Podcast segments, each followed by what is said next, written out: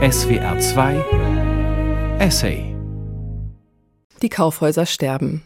Die Gebäude stehen manchmal leer, werden teilweise umgenutzt. Pop-up-Stores, Ausstellungen und Coworking Spaces tauchen auf und verschwinden wieder. Darüber, welche Folgen das Verschwinden der Kaufhäuser für die Innenstädte hat, wird spekuliert. Mein Name ist Mareike Mage und ich betreue bei SWR 2 den Essay. In der folgenden Sendung geht es aber nicht um die Zukunft, sondern um die Vergangenheit der Warenhäuser. Was hat man dort gern getan? Was war das für ein Versprechen, das einem da beim Öffnen der Türen mit der warmen Klimaanlagenluft entgegenwehte? Warum fuhren Rolltreppen einst in eine strahlende Zukunft und Aufzüge in eine dunkle Vergangenheit? Walter Filz blättert ein letztes Mal durchs Erinnerungsalbum des Warenhauses. Natürlich war ich aufgeregt die Scheinwerfer um mich herum, das rote Telefon in meiner Hand. Aber dann ging es ganz schnell. Klick, klick, klick, klick, fertig. Vier Fotos von mir, aufgenommen im Pixie-Fotoatelier im Kaufhof. Hier bei uns, da können Sie alles haben. Hier sind Sie im Haus der tausend Gaben. 1964 war das ein Jahr nach Einrichtung des wirklichen roten Telefons, der Direktverbindung zwischen den USA und der Sowjetunion. Installiert aus den Erfahrungen der Kuba-Krise als heißer Draht zwischen den Großmächten, um eventuelle Missverständnisse samt ihrer atomaren Folgen schnell klären zu können. Natürlich hatte ich davon als Fünfjähriger keine Ahnung. Ich fand das rote Telefon nur seltsam. Einerseits wirkte es bedeutungsvoll, andererseits war es ganz klar ein Spielzeug. Unser Telefon zu Hause war viel größer und schwarz und schwer und wichtig und auf gar keinen Fall zum Rumspielen. Wozu war das Telefon im Pixie Fotostudio? Damit man wusste, wohin mit den Händen und damit es aussah, als würde man was tun. Geschäftigkeit. 1964 herrscht Vollbeschäftigung in der Bundesrepublik. Es ist der Höhepunkt des Wirtschaftswachstums, als die Bundesbank beginnt, 1000 Markscheine zu drucken und doppelt so viel Sekt getrunken wird wie noch 1960 als die ersten großen Einkaufszentren eröffnen und Supermärkte wie Pilze aus dem Boden schießen. 40.000 sind es 1964, zehnmal mehr als in Frankreich. Und in den Regalen der Supermärkte finden sich zunehmend Lebensmittel, die nicht zur Grundnahrung zählen. Erdnussflips, Kartoffelchips, Salzstangen, sogenannte Fernsehknabereien. Denn immer mehr gucken immer öfter in die Flimmerkiste. Die Zahl der Programme hat sich gerade verdoppelt von eins auf zwei. Eine 72-jährige Berlinerin wird als zehn Millionste Fernsehzuschauerin beglückwünscht und zur anlässlichen Feier mit einer Radiotruhe beschenkt, was sie sehr freut, denn, so erklärt sie den wissbegierigen Journalisten, ihr altes Rundfunkgerät sei noch ein Volksempfänger von 1939. Nicht nur die Bundesrepublik, sondern die ganze Welt ist im Begriff, aus der Nachkriegszeit auszutreten hatte der neue Kanzler Ludwig Erhard im Oktober 1963 in seiner Regierungserklärung verkündet. Und die Bewohner der Bundesrepublik fangen an, die Welt zu erkunden. Die Adriastrände sind schon erobert, erste Ferienflieger gehen nun auch nach Mallorca. Teutonengrill wird zur Sammelbezeichnung für größere Teile des Mittelmeerraums. Wer zu Hause bleibt, bekommt den sonnigen Süden vor der Haustür serviert. Mit den ersten Pizzerien und Balkanrestaurants beginnt die Internationalisierung der bundesdeutschen Essgewohnheiten. Und für das italienische Gefühl zu Hause sorgt das Fertigbaukastengericht Miracoli, bestehend aus Spaghetti, Tomatenmark, einer Würzmischung und einer Tüte mit geriebenem Hartkäse, auf der Parmesello steht. Parmesan ist das nicht. Was aber dann? Man weiß es nicht und will es gar nicht wissen. Wohlstand und Unwissen sind ein Geschwisterpaar. Und so weiß man auch nicht, was es mit dem Treibgas auf sich hat, das aus den Spraydosen kommt, von denen jeder deutsche Haushalt 1964 ein ganzes Dutzend leert, gegen Insekten und Achselschweiß und instabile Frisuren. Man weiß auch nicht, was aus all dem Plastik wird, das die Kleiderschränke erobert, Nylon, Perlon, Dralon, Diolen, Trevira, Lurex, Polyacryl und Polyethylen. Daraus sind die neuen Plastiktüten. Im Kaufhaus Horten in Neuss werden sie 1961 erstmals verwendet. Hier bei uns, da können Sie alles haben. Hier sind Sie im Haus der tausend Gaben. Und was man auch nicht weiß, nicht mehr wissen will, ist, dass sich der 1936 gegründete Hortenkonzern seine ersten Filialen aus enteignetem jüdischen Besitz zu Spottpreisen zusammengekauft hatte. Wir bedienen Sie und Sie. Sie sind so bedient wie nie. Klick, klick, klick, klick. Als 1964 im Kaufhof die Pixie-Fotos von mir gemacht wurden, da war das Warenhaus ein Zukunftsversprechen. Nur in den Aufzügen wurde man an die Vergangenheit erinnert, weil die Aufzugführer häufig Kriegsinvalide waren, mit nur einem Bein oder nur einem Arm. Das fand ich gruselig, deshalb nahmen wir lieber die Rolltreppe. Da konnten wir selbstständig nach oben, ohne versehrte Verlierer. Und wir sahen auch besser, wie es aufwärts ging, kontinuierlich höher und höher.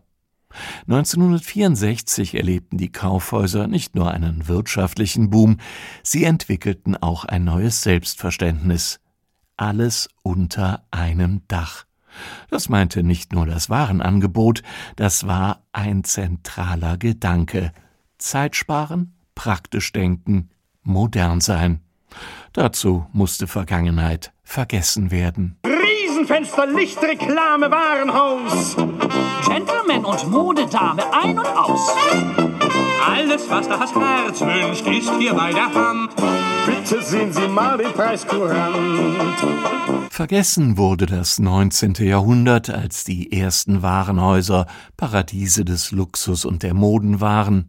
Vergessen das frühe 20. Jahrhundert, als diese exklusiven Paradiese zu Konsumkathedralen für jedermann wurden. Vergessen, dass die Kaufhauslandschaft der jungen Bundesrepublik ein Resultat war der Enteignungen jüdischen Besitzes durch das NS-Regime und dass auch der Name Kaufhof eine Prägung der Nazis war. Bis 1933 hieß die Warenhauskette nach ihrem Gründer Tietz, Leonard Tietz, Textilienhändler aus Stralsund, der hier und da kleine Filialen aufmachte, erst eine in Elberfeld, heute ein Stadtteil von Wuppertal, dann in Steinfurt, dann in Amberg, bis er sich entschloss, den ganz großen Schritt zu machen, vom mittelstädtischen Wäschehandel zum Warenhausgeschäft, mit Hauptsitz in einer Großstadt, Köln. Im April 1914, drei Monate vor Beginn des Ersten Weltkriegs, eröffnete er hier sein erstes Warenhaus. Ziemlich genau in der geografischen Mitte der Domstadt zwischen Neumarkt und Altermarkt auf der Hohe Straße. Anmerkung für Nichtkölner, ja, Alter Markt und Hohe Straße schreiben sich in zwei Wörtern, werden aber nicht dekliniert.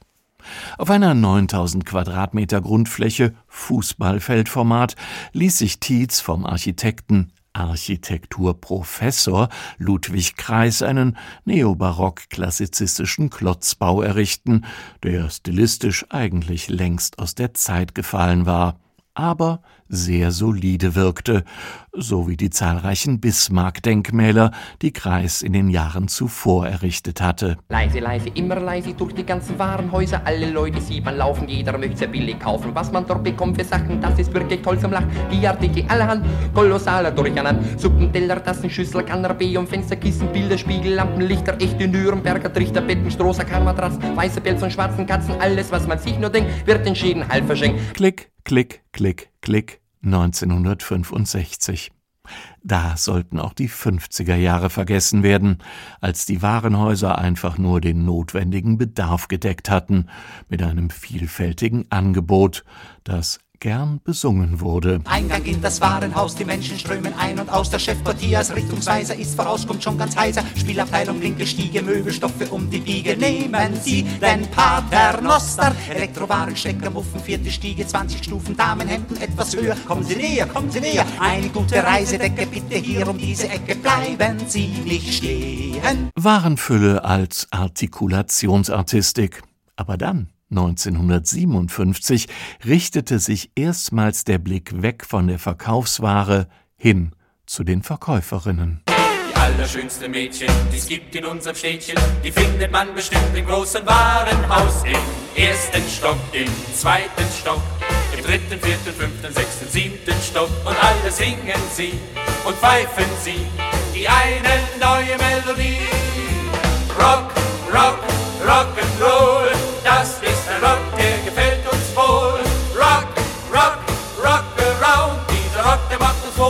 gelaunt. Offenbar waren die Konsumbedürfnisse nach dem Notwendigsten fürs Erste befriedigt, so dass man sich ein bisschen was erlauben durfte. Zumindest einen kleinen Spaß. Die allerschönsten Mädchen, die es gibt in unserem Städtchen, verkaufen allen Kunden in dem Warenhaus den Morgenrock, den Abendrock, den Über- und den hochmodernen Unterrock. Modern? Schön und gut. Aber hochmodern? Ist das vielleicht nicht doch etwas zu viel? So wie der Unterhaltungsjazzer Gerhard, genannt Delle Hensch, 1957 bei Rock der hochmoderne Unterrock einfiel, dachte der rheinische Stimmungs- und Karnevalsliedermacher Wilhelm, genannt Willi Ostermann, 1930 beim hochmodernen Blues an Bluesen als er einmal mehr der biedermeierlichen Verschlafenheit Kölns sehnsüchtig hinterhersang. Mit der Zeile, ich übersetze am besten gleich ins Hochdeutsche, wer hat denn früher was von Jazz und Steppen, was von dem hochmodernen Blues gekannt? Die Blues, die wir kannten, in der hüpfte, halber Takt Pause, die Bill, Kurzform von Sibylle, im Walzertempo entlang der Wand. Och, wat war dat früher schön doch in Kolonia, heißt der auch heute exzessiv gern gesungene Kölsche Liedklassiker, den Willi Ostermann am 3. Oktober 1930 in Köln auf Schallplatte aufnahm. Am exakt selben Tag, als Henry Ford in Köln den Grundstein der Fordwerke legte und damit auch den Grundstein für eine hochmoderne Industrie im Rheinland. Das alte, schöne Kolonia verortete Ostermann in seinem Lied im Tanzlokal im Aale Coburg, das es tatsächlich gab. Andreas Bildstein hieß der Besitzer, der zuvor schon ein Ball- und Konzertlokal betrieben hatte, das neue Zollhaus. Und das wiederum hatte Ostermann bereits 1907 besungen. Große Aufmerksamkeit widmete er dabei der Sonntagskleidung des weiblichen Stammpublikums. Fußfreies Röckchen und lila Söckchen, alles vom Tietze Leonard, also von Leonard Tietz. Wie komme ich da jetzt drauf? Weil es nicht so einfach ist, die Warenhausvergangenheit zu vergessen, weil sie überall mit allem kleinteilig verhakt ist. Der Rock, der macht uns froh und gut gelaunt, gut gelaunt. Klick, klick, klick, klick. Als 1965 im Kaufhof die Pixie-Fotos von mir gemacht wurden, hatten alle Kaufhofangestellten etwas gemeinsam, nämlich ein Buch. In unseren Städten ist der Titel. Vier Jahre zuvor, 1961, waren alle Mitarbeitenden zu Weihnachten damit beschenkt worden. Wir danken Ihnen für Ihre Arbeit und wünschen Ihnen und Ihren Angehörigen ein frohes Weihnachtsfest und im neuen Jahr Gesundheit und viel Glück. Kaufhof Aktiengesellschaft, der Vorstand. 144 Seiten Leinen gebunden mit Lesebändchen. Geschrieben hat das Buch Helmut Alt, ein weitestgehend vergessener Gebrauchsautor für alle Fälle, der unter anderem auch ein Werk über Pfanniknödel verfasste. Dazu Illustrationen von Ulrich Schramm, einem Gebrauchszeichner für alle Fälle, der unter anderem zahllose Kinderbücher bebilderte. Helmut Alt hatte die flotte Schreibe, Ulrich Schramm den flinken Strich. Und der Text beginnt so. Wie überraschend ist doch Deutschland. Wie bunt und voller Gegensätze, welch eine Vielfalt in der Landschaft, die wir betrachten wollen. Nahezu 30.000 Damen und Herren wirken und schaffen in der Kaufhof Aktiengesellschaft an rund 40 verschiedenen Orten unseres Landes. Anfang der 60er Jahre gab es die meisten Kaufhof-Filialen in Nordrhein-Westfalen, Rheinland-Pfalz und Hessen. Ein paar auch in Bayern, aber keine in Norddeutschland und keine in Baden-Württemberg. Die Kaufhofkarte war eine breite Diagonale durch die Bundesrepublik, vom Niederrhein bis kurz vor Niederbayern. Welch bunte Fülle der Landschaftsbilder und Städte, welche Unterschiede der Stammeszugehörigkeit der Bevölkerung in Sitte, Brauchtum, Mundart und Speisekarte. Das Buch will Tupfen setzen, Mosaiksteine, aus denen das Bild der Kaufhoflandschaft sich zusammenfügt. Seine Leser sollen sehen können, wie die Orte beschaffen sind, in denen es einen Kaufhof gibt. Die besondere Beschaffenheit wird schnell klar. Orte, in denen es Kaufhofbauten gibt, sind zukunftszugewandt. Und wer der Zukunft zugewandt ist, benötigt keine historische Fundamentierung durch bauliche Altbestände. Städte geben ihre Visitenkarte gern in Gestalt repräsentativer Bauten oder bedeutender Kunstdenkmäler ab. Das ist ihr gutes Recht. Wir waren auf unseren Reisen aber auf die feineren Zeichen aus, die Geist und Wesen einer Stadt oft blitzartig erhellen. Ein erstaunlicher gedanklicher 180-Grad-Dreh steckt hinter diesen eher beiläufig formulierten Sätzen. Die Wahrzeichen einer Stadt mögen zwar jeweils individuell verschieden sein, in ihrer Gesamtheit aber stehen diese repräsentativen Bauten, Kirchen, Rathäuser, Schlösser, Türme, doch immer nur für dieselbe Rückgewandtheit. Es sind Varianten einer identischen, monumentalen Vergangenheit. Riesen zwar, aber Schlafende. Das Rathaus lag noch in beschaulicher Ruhe. Gegenüber aber, im Kaufhof, wurden die Türen aufgestoßen und schon drängten die ersten Kunden hinein. Das Warenhaus, ist die lebendige Gegenwart. Eine helle, moderne Geschäftsstraße. Unserem Hotel gegenüber ragt als Symbol überwundener Not der Kaufhof, übergossen von einem diffusen, milchig-grünen Licht. Türen. In der Hauptstraße glitzern die Auslagen und Dekorationen vieler Geschäfte und des Kaufhofs. Sie lassen uns vergessen, dass die Fundamente dieser Straße schon vor 2000 Jahren gelegt worden sind. Trier. Die Annehmlichkeit eines Marktes unter einem Dach übt besonders im Kaufhof eine starke Anziehung aus. Das Heute überlagert das Gestern. Aschaffenburg. Hell soll die Zukunft sein. Glas, Beton und Stahl bestimmen das Gesicht des Kaufhofgebäudes. Dortmund. Dies ist offensichtlich das neue Zentrum. Das Kaufhof-Mitarbeiterbüchlein feiert das Warenhaus nicht nur als neue Stadtmitte, sondern auch als jeweils individuell ortstypisch. Gerade weil die Warenhäuser alle gleich sind, gleich aussehen und das Gleiche anbieten, sind sie eine Art nullwertiges Habitat, ein neutraler Raum, in den die verschiedensten Menschen mit ihren verschiedensten regionalen Prägungen, Eigentümlichkeiten und Gewohnheiten hineinpassen. Der Kaufhof Erlangen ist typisch für Erlangen, weil die Menschen in Erlangen typisch sind. Der Kaufhof in Paderborn ist typisch für Paderborn, weil die Menschen in Paderborn typisch sind. Der Kaufhof in Koblenz ist typisch für Koblenz, weil die Menschen in Koblenz typisch sind. Tatsächlich schildert die Kaufhofstädtereise immer wieder, wie dieser und jener individuelle landsmannschaftliche Charakter im Kaufhof buchstäblich immer bestens bedient wird bedient werden kann, weil das Warenhaus selbst keinen individuellen Charakter beansprucht. Es ist das, was die Kundschaft daraus macht, eine reine Projektionsfläche. Und deshalb sind Glas und Licht die zentralen Motive des Büchleins.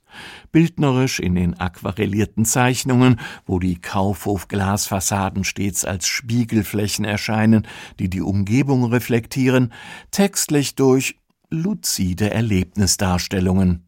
Höhepunkt der Deutschlandreise ist der neue Kaufhof in Ludwigshafen.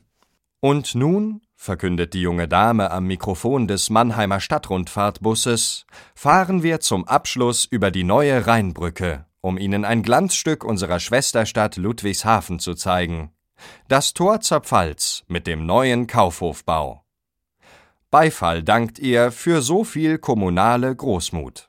Im Oktober 1960 wird das Glanzstück eröffnet. Ein ambitionierter Rundbau mit integrierter Straßenbahnhaltestelle, zugleich Kernstück eines städtebaulichen Projekts unter dem Namen Visitenkarte. Ein seinerzeit extrem virulenter Begriff. Auch im Kaufhofbuch kommt er immer wieder vor. Natürlich, denn es war ja tatsächlich nicht klar, wer diese Deutschen sind. Gestern noch Nazi-Barbaren und heute zivile Bürger und Geschäftsleute? Konnte man das glauben? Glaubten die Deutschen das selbst? Wie beweist man sich und anderen die Identität? Durch eine Visitenkarte. Architekt des neuen Ludwigshafener Zentralwarenhauses ist Hermann Wunderlich, Prokurist und Leiter der technischen Zentrale der Kaufhof AG seit 1947 und für den Wiederaufbau und die Neubauten des Konzerns zuständig. Dabei kombiniert er die in der jungen Bundesrepublik etwas zurückgenommene Variante des International Styles, minimalistisch, funktionalistisch, mit der Idee eines wiedererkennbaren Corporate Designs. Das Resultat ist eine Art modernistisches Fachwerk. Ein Fassadenraster aus schmalen Aluminiumrahmen umfasst Fenster und Paneele aus dunkelgrünem Glas. Das Kaufhofgrün. In Ludwigshafen ist die Konstruktion gerundet wie eine Tortenschachtel und genau so wird der Bau genannt. Tortenschachtel. Der unfehlbare Volksmund hat die kühne und eigenwillige Kaufhofschöpfung schon so getauft, als sie nicht einmal ganz vollendet war. Die nächste Ausgabe des Bädeckerbandes Rheinpfalz wird den Ludwigshafener Kaufhof vermutlich eines Sternes für würdig halten. Nein, in den Bädecker hat es die Tortenschachtel nicht geschafft und auch sonst in keinen Reiseführer. Tatsächlich verlief die Geschichte des Kaufhofs in Ludwigshafen eher unwürdig. Schon 1979, also nicht mal 20 Jahre nach Eröffnung, gab die Kaufhof AG die Idee auf, im Tor zur Pfalz alles unter einem Dach zu verkaufen und verwandelte das Warenhaus in ein Möbelhaus, einen sogenannten Wohnkaufhof. Zu diesem Zeitpunkt hatten sich allerdings längst die großen Möbelcenter auf den sogenannten grünen Wiesen vor den Städten etabliert, allen voran der Selbstbedienungsmarkt Ikea. Der Wohnkaufhof erwies sich praktisch sofort als unrentabel, so dass nach nur anderthalb Jahren 1981 die Kaufhoftochter für Billigartikel, die Kaufhalle, in den Rundbau einzog. Von den ursprünglich drei Etagen nutzte die Kaufhalle nur noch zwei und hielt sich so immerhin bis 1999.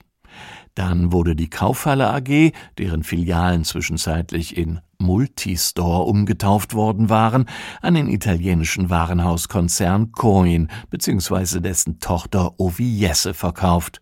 Die zog sich 2004 jedoch komplett aus dem deutschen Markt zurück. Danach stand das Gebäude zwei Jahre lang leer, bis es die Karstadt AG als neuer Mieter 2006 übernahm und dort einen Schnäppchenmarkt einrichtete. Für den wurde nur noch das Erdgeschoss benötigt. 2013 rentierte sich auch das nicht mehr und die Tortenschachtel schloss komplett die Türen. Das letzte, für das sie nochmal geöffnet wurden, war eine Ausstellung von Studierenden der Fachhochschule, die sich alternative Nutzungen des Rundbaus ausdachten, als Aquarium, Rollschuhbahn, Palmenhaus oder Technoclub. Nichts davon wurde als Nutzungskonzept auch nur halbwegs ernsthaft weitergedacht.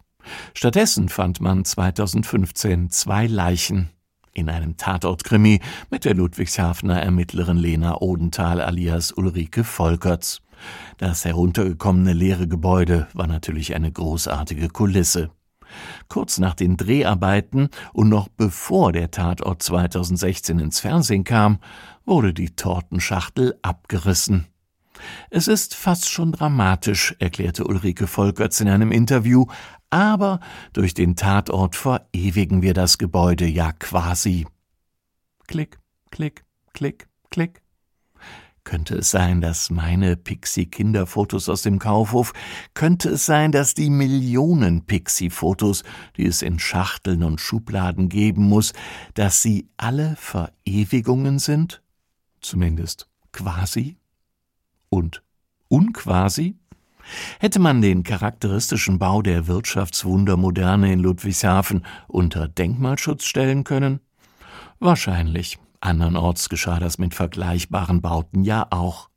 In Köln steht das Gebäudeensemble der Kaufhof Hauptverwaltung, ebenfalls von Hermann Wunderlich entworfen, bereits seit 1992 unter Denkmalschutz. Allerdings liegt dieser Bau zwar mitten in der Innenstadt, aber doch seitab der Hauptverkehrsachsen fast etwas versteckt. Der Rundbau in Ludwigshafen lag an prominentester Stelle, und möglicherweise war da einfach das Bedürfnis größer, ein einst als Wahrzeichen, Visitenkarte der Stadt gedachtes Gebäude, das nun weithin erkennbar ein Symbolbau des Niedergangs war, lieber mal zu planieren und vergessen zu machen. Gescheiterte Zukunftsträume werden nicht zu Denkmälern erklärt. Man spürt, die Stadt weiß, was sie ihrer Bevölkerung, was sie als Tor zur Pfalz, als Einkaufszentrum der ganzen Vorderpfalz ihren Besuchern schuldig ist. Klick, klick, klick, klick. Von uns zu Hause aus war der Kaufhof nur anderthalb Kilometer entfernt. Ein Spaziergang von 20 Minuten innerhalb desselben Stadtbezirks Köln, Altstadt Nord. Und doch, wenn wir uns auf den Weg zum Kaufhof machten, sagten wir, jetzt gehen wir in die Stadt. Die Stadt war die Einkaufscity und die Einkaufscity war die Fußgängerzone. In Köln bestand sie aus zwei Straßen, die ein L bildeten, die schmale Hohe Straße und die breite Schildergasse. Da, wo sie aufeinander stießen, lag und liegt immer noch der Kaufhof. Die Hohe Straße beginnt am Dom, der ist nur einen Kilometer von uns entfernt, eine knappe Viertelstunde zu Fuß. Und weil gleich am Dom auch der Hauptbahnhof ist, sind Autor und Zeichner des Kaufhofbüchleins in unseren Städten wahrscheinlich aus dem Zug gestiegen und direkt auf der Hohe Straße gelandet. Nach Ladenschluss. Die Hohe Straße sahen wir zuerst bei Nacht. Eine helle Schneise im dunklen Steinwald der Stadt eine Gasse des Lichts, eine Milchstraße in allen Farben des Regenbogens. Feiner und dezenter abgestufte Töne von Jade über Türkis bis Rubin fanden wir in keiner anderen Stadt. Ich kannte die Hohe Straße nur bei Tag. Da war sie einfach bunt. Gleich am Beginn war links ein Spielzeugladen und rechts ein Kino. Hinter dem Kino die Kaufhalle, von der ich nicht wusste, dass es die Billigtochter vom Kaufhof ist. Dahinter der Wollwort, von dem ich nicht wusste, dass er eigentlich Woolworth hieß. Und etwas weiter das Kaufhaus Merkur, von dem ich nicht wusste, dass es die Zweitmarke von Horten war. Durch die Hohe Straße spazierten wir sogar sonntags, wenn die Geschäfte geschlossen hatten. Schaufensterbummel, was es da alles zu sehen gab. Niemand blickte über die Auslagen der Geschäfte hinaus etwas höher, da hätte man festgestellt, dass viele Häuser nur aus dem Ladengeschoss bestanden. Unmittelbar nach dem Krieg hatte man auf der völlig zerbombten Einkaufsstraße schnell den Schutt weggeräumt und provisorische Verkaufsbuden eingerichtet. Einen planvollen Wiederaufbau gab es nicht. Mitte der 60er Jahre waren aus den Buden zwar ansehnliche Geschäfte geworden, aber mehr als das Parterregeschoss gab es oft nicht. Nur Gerüstkonstruktionen, an denen die Leuchtreklamen befestigt waren.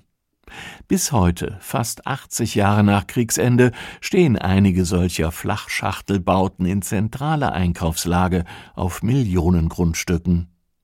Mitte der 60er Jahre gab es auf der Hohe Straße nur ein einziges mehrstöckiges massives Gebäude. Das war der Kaufhof.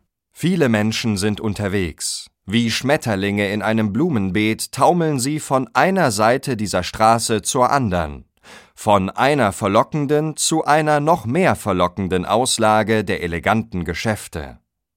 Mit unsichtbaren Fäden nähen diese die lange Gasse im Zickzack zusammen bis an ihr Ende, wo der mächtige Block des Kaufhofs wie ein Briefbeschwerer liegt. Der historistische Klotzbau von Wilhelm Kreis. Was mir ebenfalls nicht klar war, 1965, denn auch beim Kaufhof guckte man nicht die Fassade rauf, sondern nur in die Schaufenster. Besonders in der Vorweihnachtszeit, wenn da riesige Spielzeuglandschaften aufgebaut waren, in denen elektrische Eisenbahnen im Tunnel verschwanden, motorisierte Teddybären miteinander tanzten und in großräumigen Villen zahllose Puppen in mechanischen Schaukelstühlen vor und zurück wippten, während auf dem nahegelegenen Berg, da wo die elektrische Eisenbahn unten durchfuhr, eine Zwergenfigurentruppe einen Baumstamm zersägte. Klick, klick, klick, klick. Soll's was für eine Dame sein? Oder für einen Herrn? Wünschen Sie was Praktisches? Was hätten Sie denn gern? 1962, ein Jahr nachdem das Kaufhofbüchlein erscheint, hat ein Musikfilm mit Katharina Valente und Walter Giller Kinopremiere.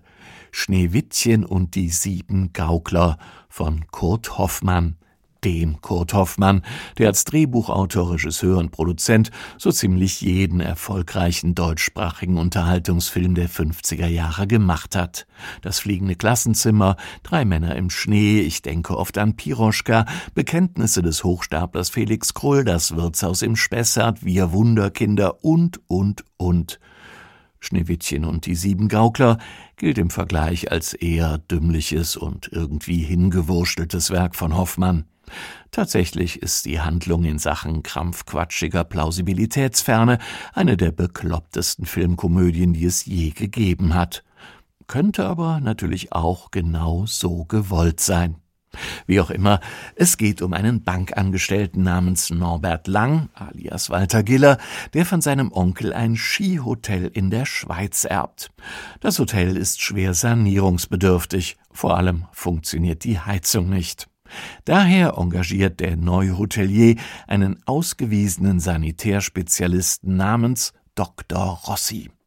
Dr. Rossi erweist sich als Anita Rossi, gespielt von Katharina Valente, und damit nimmt die Liebesgeschichte ihren Lauf, deren spaßige Elemente vor allem eine siebenköpfige Truppe von Zirkusartisten und Clowns beisteuert, die Anita Rossi auf dem Weg ins Hotel bei einer Autopanne zufällig aufgabelt und kurzerhand mitbringt. Weitere wirre Wendungen spielen hier keine Rolle. Interessant ist eine Szene ziemlich am Anfang des Films. Da will Walter Giller bzw. Norbert Lang die Einrichtung der Hotelzimmer erneuern und geht dafür ins Warenhaus, wo ihm lauter Dinge angeboten werden, die er gar nicht brauchen kann. Ein Gummitier? Ein Kleinklavier?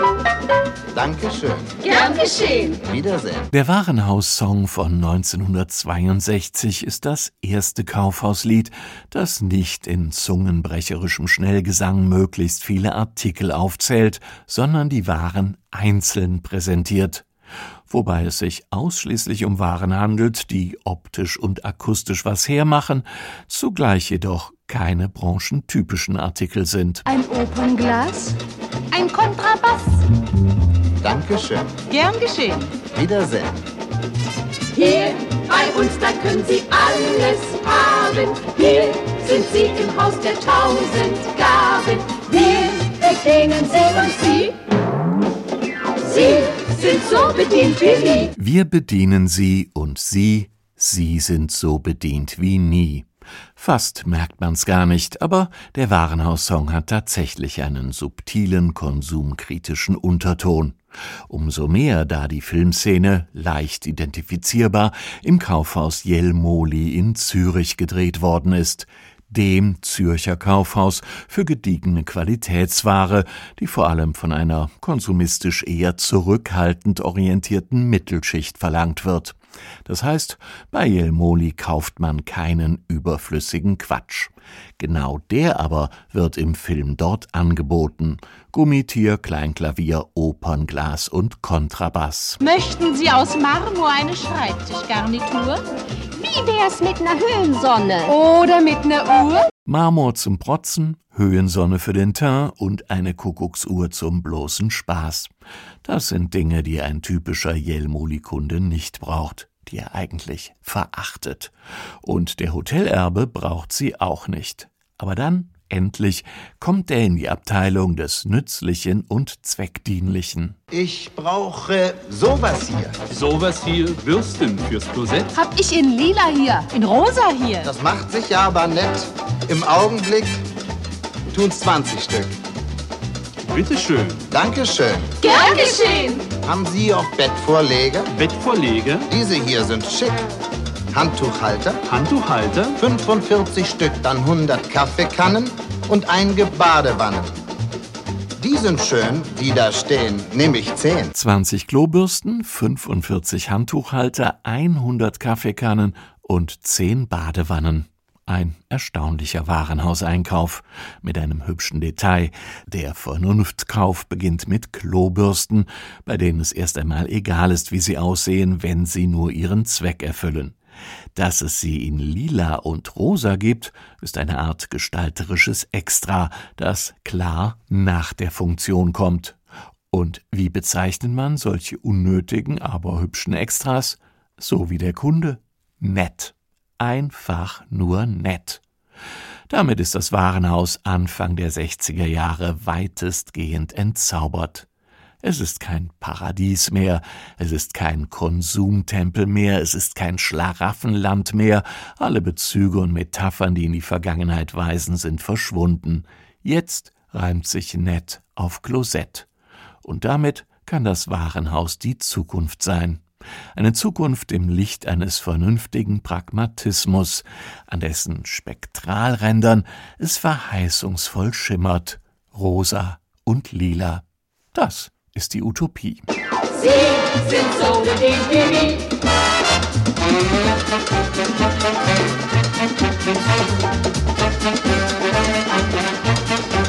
Klick, klick, klick, klick.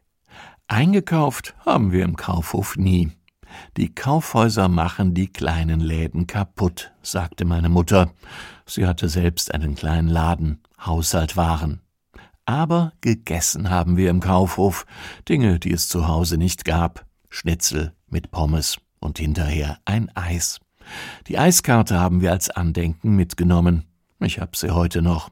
Kaufhof Eisbecher, gemischtes Eis, Früchte, Sahne, eine Mark 36 plus 10% Bedienung macht 1,50.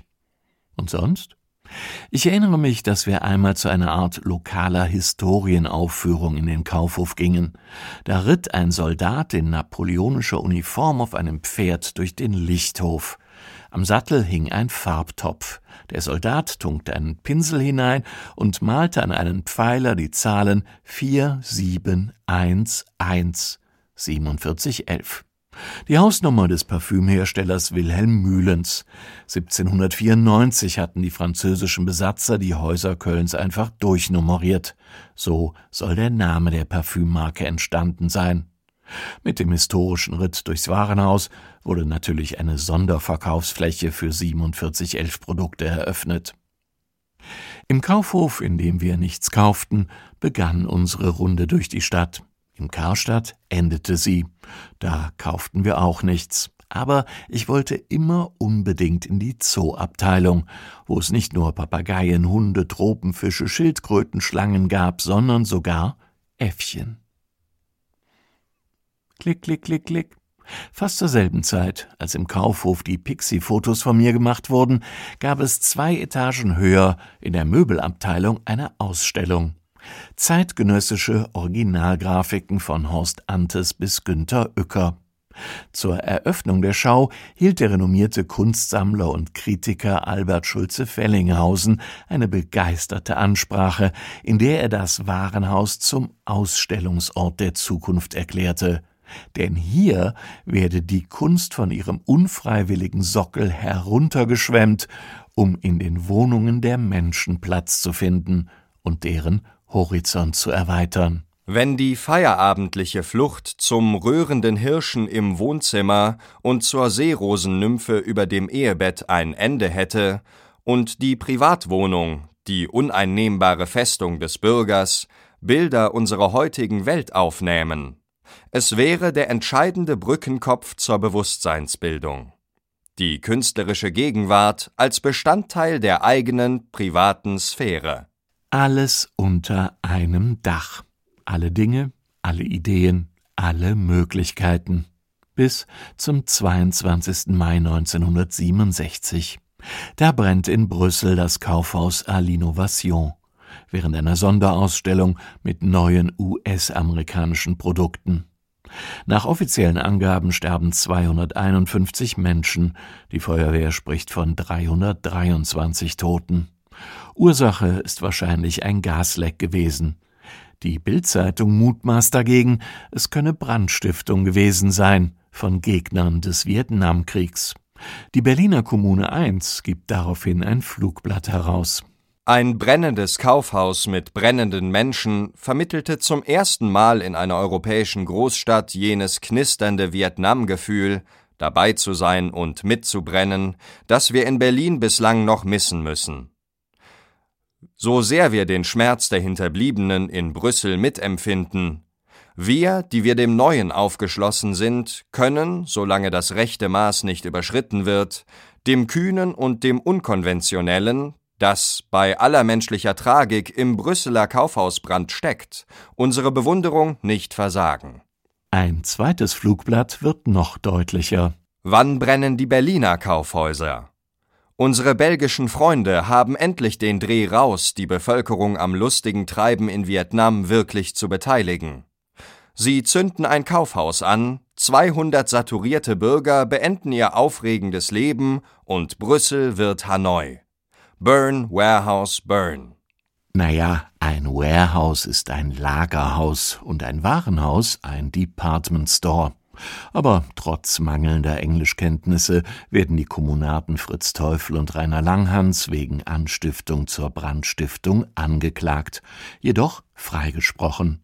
Übrigens findet auch Liedermacher Reinhard May auf seiner ersten Schallplatte 1967, dass es im Warenhaus irgendwie nach Napalm riecht. Im Warenhaus im dritten Stock stehen Dracula und Frankenstein, laden zu Kauf und Nervenschock zur Spielwarenausstellung ein. Da steht alles aufgereiht was ein Kinderherz erfreut. Nagelbrett und Daumenschrauben lehren das Kind ans Christkind glauben. Folterwerkzeug, Messer sind Lohn nur für ein braves Kind. Seht am Tischlein deck dich dort, verkauft ein ausgedienter Legionär, zeigt Vater, Mutter, Kindermord mit Katapult und Schießgewehr. Starkstrom tot, Elektrofalle, aus dem Baukasten für alle. Schreibt, wollt ihr noch mehr davon? Der Warenhausdirektion. Eierchen mit Napalmgas, legt euch dann der Osterhas. Im April 1968 stecken Gudrun Enslin und Andreas Bader zusammen mit Thorwald Broll und Horst Söhnlein den Kaufhof in Frankfurt und ein weiteres Warenhaus in Brand. Es ist der erste Terroranschlag der Rote Armee-Fraktion RAF. Wir bringen zum Schluss dann ein Beispiel für die Präsentation von Kunst im Kaufhaus. Man hatte uns sehr vollmundig auf die Einmaligkeit einer Kaufhausvernissage hingewiesen. Nun, schließlich ist Kunst im Kaufhaus etwas sehr Ernstzunehmendes, Kunst im Vorbeilaufen, Kunst nicht im Käfig der Experten. Schön und gut, aber im vorliegenden Fall hieß das vorrangig Kunst in der schaumigen Aura gepflegter Hausierer. Ein Kulturbeitrag im Südwestfunk am 25. Januar 1978. Kunst im Kaufhaus. Der Moderator windet sich, ja, Kunst im Kaufhaus bedeutet bessere Zugänglichkeit, niedrigere Hemmschwellen und überhaupt irgendwie Demokratisierung, aber nein, Kunst im Kaufhaus bedeutet eigentlich Kommerzialisierung, Verramschung und Trivialisierung. Und tatsächlich erweist sich die Ausstellung in einem Freiburger Kaufhaus als schiere Scharlatanerie.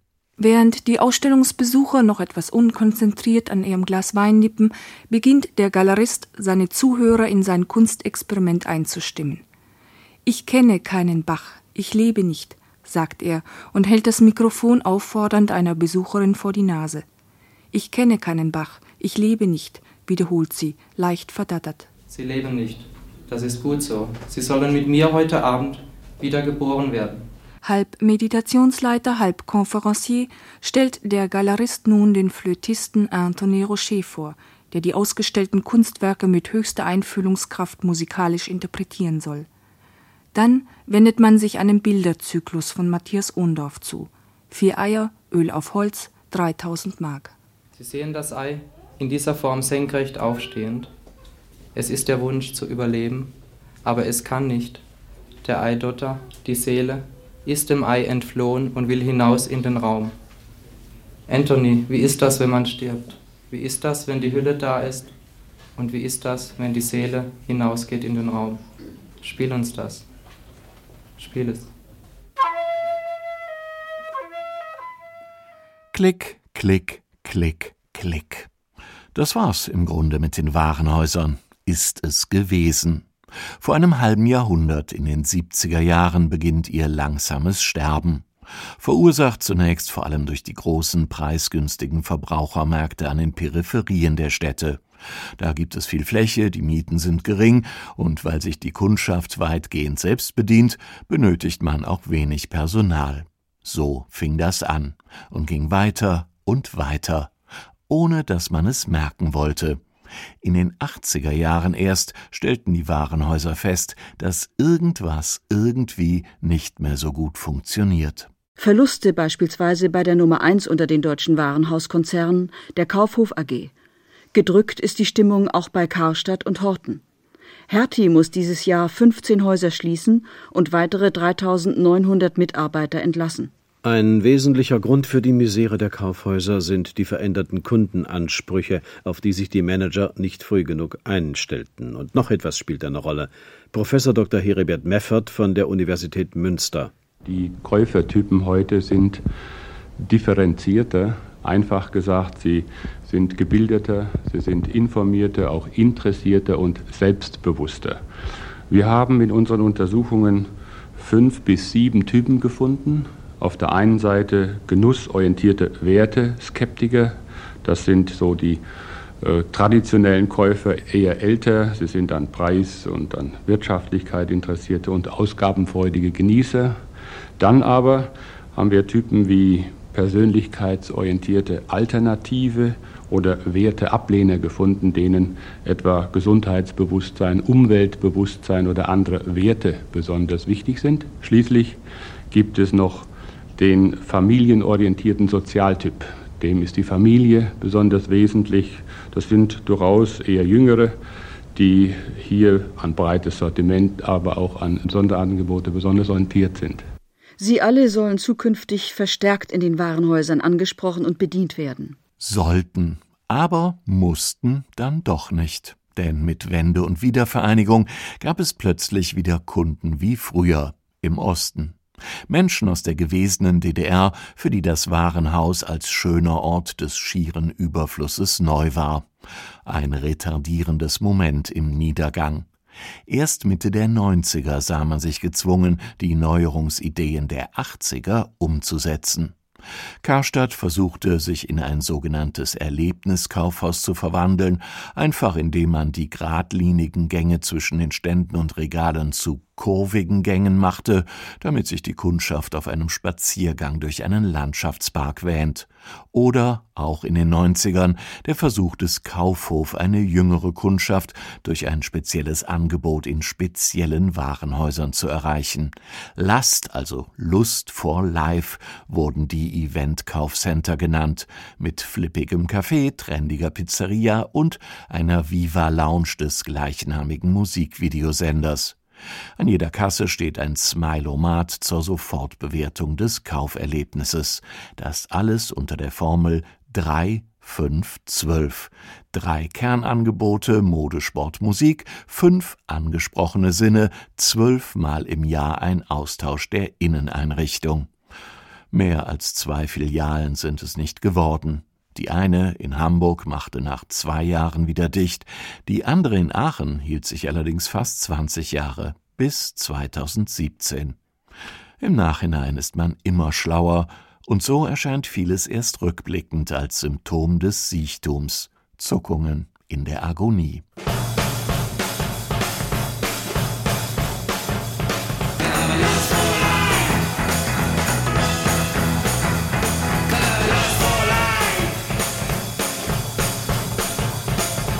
Was bleibt?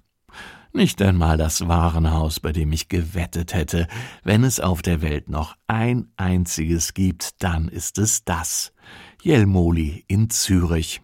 Vor drei Monaten kam die Meldung, wird 2024 geschlossen beziehungsweise irgendwie umgebaut, umgestaltet, modernisiert, den veränderten Marktbedürfnissen angepasst, zu einer einzigartigen Destination und einem offenen städtischen Begegnungsort mit neuen Marken und Formaten weiterentwickelt. So heißt das in Schweizer Höchstdeutsch. Übersetzt, konkrete Pläne und neue Betreiber gibt es keine.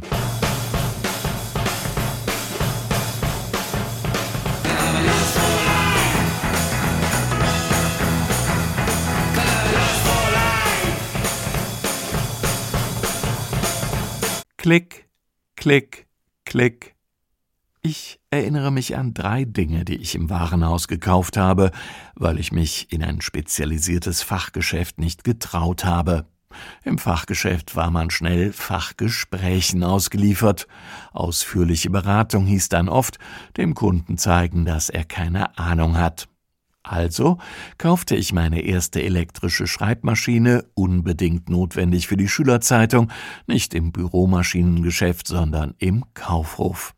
Ich kaufte meinen ersten Gitarrenverstärker, unbedingt notwendig für die Bandgründung, nicht beim Rock-Ausstattungsfreak, sondern bei Hertie einen original 150 Jahre alten Bauernschrank, unbedingt notwendig für die historische Aufwertung der ansonsten Ikea vollbestückten Studentenwohnung, kaufte ich nicht beim Antiquitätenhändler, sondern bei Karstadt.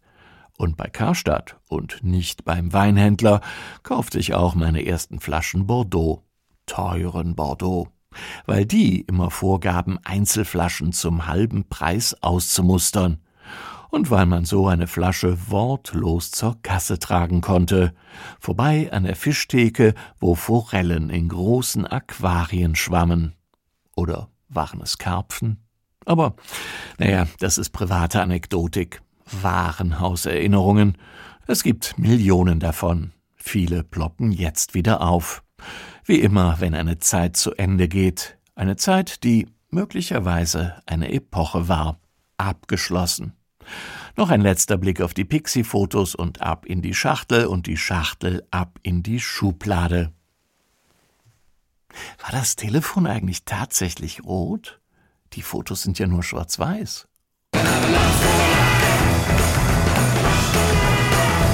Kadabla,